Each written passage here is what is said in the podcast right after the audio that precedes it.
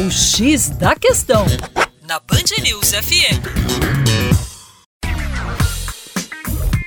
Olá, tudo bem? Eu sou o professor Percy Fernandes, da equipe Terra Negra. Tem ilha no oceano sofrendo recuo do mar, você sabia?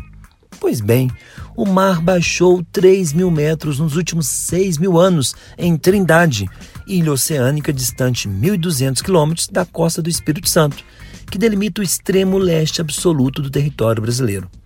A conclusão que causa surpresa diante das evidências atuais do aumento do nível dos oceanos faz parte de um estudo feito por pesquisadores brasileiros. Tais pesquisadores coletaram amostras fósseis de antigos recifes de corais e observaram tocas de ouriços nas praias de Trindade, que indicam a ocorrência do fenômeno. Quando encontrado em locais acima do atual nível do mar, esse tipo de fóssil sinaliza que as águas oceânicas um dia estiveram mais altas, mas posteriormente recuaram. Os estudos coordenados por pesquisadores da Universidade Federal do Paraná mostram que os fósseis foram datados pela técnica do carbono 14. Assim foi possível ter uma ideia dos avanços e recuos do mar na linha ao longo do tempo. A diminuição do nível do oceano observada em Trindade, ilha administrada pela Marinha, estaria associada a mudanças climáticas globais, pelas quais o planeta passou nos últimos milênios.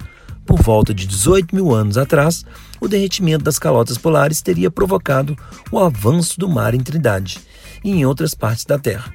Essa tendência se manteve até aproximadamente 6 mil anos atrás, quando o mar passou a recuar até atingir o um nível atual. Em períodos glaciais ou de frio mais intenso, os polos concentram mais água na forma de gelo e o nível dos oceanos tende a diminuir. O inverso ocorre quando as temperaturas voltam a subir nos períodos interglaciais, como o atual.